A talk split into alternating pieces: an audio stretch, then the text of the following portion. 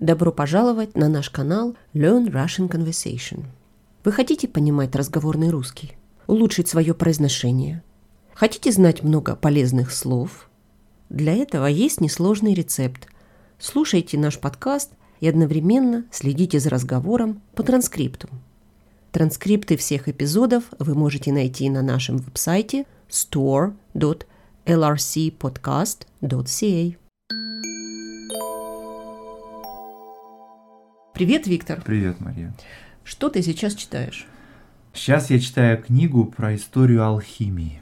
А чего тебя туда понесло? Ты знаешь, меня всегда тянет на что-то такое необычное, экзотическое, да. И, в общем, так я стараюсь выбирать темы для своих исследований, так я стараюсь подбирать и книги, чтобы в них было что-то такое перпендикулярное, знаешь. Чему? Вот общему направлению нашей жизни. А хорошо, а какое сейчас общее направление нашей жизни? Но оно такое, понимаешь, оно прогрессивное.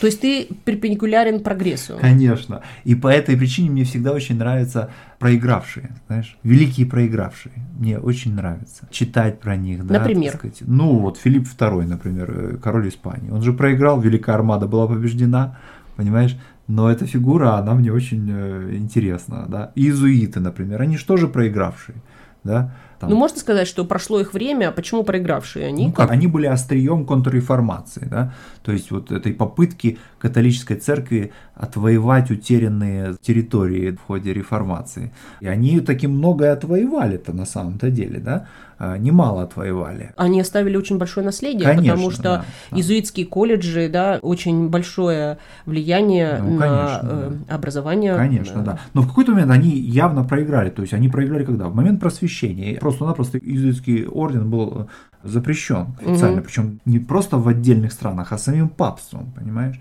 Давление как бы было настолько мощное, да, вот такое Идеологии идеологическое такой, да? такое, да, еще до французской революции на самом деле это произошло. Вот такие вот великие проигравшие, они всегда мне интересны и симпатичны. И, соответственно, вот э, что-то, что составляет какую-то вот э, альтернативную сферу, логику, мышления, поиска чего-то. Да? Хорошо, давай тогда вернемся в алхимию. Тогда в рамках того, что сейчас описал, mm-hmm. вот этой перпендикулярности mm-hmm. главному mm-hmm. направлению, mm-hmm. вот алхимия. Вот чем она перпендикулярна? Мне кажется, что как раз алхимия, она mm-hmm. Вполне в русле, ну, какой-то общей логики, ну, не современного мира, а той логики, которой мы изучаем историю, в принципе. Конечно, на самом деле алхимия сыграла определенную э, роль в зарождении современной науки. Современная наука, она родилась из эксперимента. А эксперимент – это, э, как определял его один из э, представителей научной революции 17 столетия, Роберт Бойль, это такой способ подвергать пытке природу.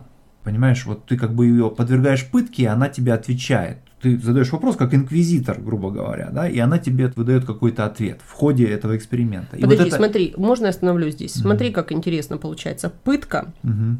испытывать и опыт. Да, да? Конечно, Эксперимент это тоже конечно, опыт, ставить да, опыты. Да, конечно, конечно, да. И вот, вот эта мысль о том, что природу или как бы вещество надо подвергать какой-то пытке, да, чтобы оно стало лучше, чтобы оно стало совершенным. Вот оно присутствует в самом начале, как бы в самых первых алхимических текстах. В частности, был такой Зосима Панаполитанский в конце третьего, начале четвертого столетия нашей эры. И вот у него эта мысль тоже уже присутствует, понимаешь, что, э, что материя несовершенна, что вещи несовершенны, и чтобы они стали совершенны, их надо дистиллировать, что-то с ними нагревать, делать. расплавлять и так дальше. Понимаешь, что-то Ну, с ними давай делать. начнем с того, что вообще алхимия это совершенно конкретная задача. Угу. Это задача по поиску того, как из любого угу. вещества сделать золото. Ну да, это одна из как бы отраслей алхимии, но другой не менее важный, естественно, является создание искусственного человека, гомункулуса, э, да, и причем э, этот искусственный э, человек, искусственно созданное разумное существо, опять же, у этого самого Зосима, он тоже в каком-то смысле присутствует, и тоже он является предметом пытки такой, понимаешь?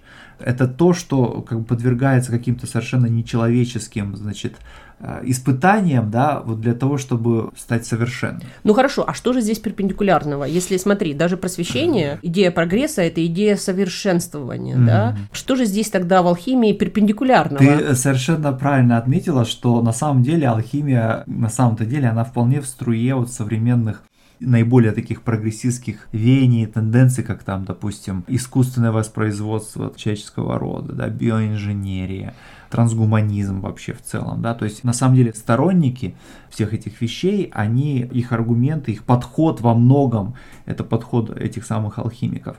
То есть, другими словами, современного трансгуманизма алхимическая природа. Да? Перпендикулярно здесь аргументы критиков алхимии. И они мне на самом деле больше всего интересны. Mm-hmm. Понимаешь? Потому что критики алхимии что говорили? Что пытаясь создать совершенный материал, пытаясь создать совершенное существо, вы претендуете на роль Бога. Вы кощунствуете, uh-huh. вы святотатствуете, вы обманываете и ничем хорошим это закончиться не может. Но тогда, смотри, если вот алхимия mm-hmm. в поиске золота mm-hmm. или поиске совершенного человека, выполняя одно задание, mm-hmm. на самом деле явились фундаментом совершенно для других mm-hmm. вещей, то есть для того, что является современной наукой, mm-hmm. да, фактически явились такой большой лабораторией опытной и составили фундамент современной науки. Не думаешь ли ты, что нынешние поиски современного человека, конечно, совершенного человека не найдут, но в поисках совершенного человека мы найдем что-то другое. Понимаешь, вот одна из тем, которая там разбирается в контексте вот этой истории создания гомункулуса, это, конечно же, голем. Да? Голем, в отличие от значит, гомункулуса, который выращивается из спермы, да, в такой колбе такой, да. Голем, он, как известно, создается из глины, и просто силой древнееврейских заклинаний, э, как бы в него входит жизнь, вот. Но при этом голем несовершенное существо, он просто очень сильный, да, но, во-первых, он не мой, а во-вторых, он немножко такой тупой, да, вот. Просто ограниченный. Ограниченный, да, и он используется для подсобной такой грязной работы. И более того, сам создавший голема, он всегда может его как бы отключить у голема, как известно, на лбу написано слово «жизнь», но если там убрать одну букву, алев, первую, то она превращается в слово «смерть», и голем превращается в кучу глины. Но ты понимаешь, по преданию, первый создавший голема Раби Элиас, он немножко запустил процесс. Голем стал такой большой, что он уже не мог дотянуться до его лба, чтобы стереть первую букву. Тогда он пошел на хитрость. Он попросил голема, чтобы тот ему снял сапоги. И когда голем над ним наклонился, он стер эту первую букву. Голем превратился в груду глины, но эта глина завалила Раби Элиаса. Вот то же самое, я боюсь, может произойти и с современными сторонниками трансгуманизма. Ну хорошо, пока. Пока. Вы слушали Learn Russian Conversation. Транскрипт этого и других эпизодов вы можете найти на нашем веб-сайте store.lrcpodcast.ca. Хорошего вам дня и до встречи!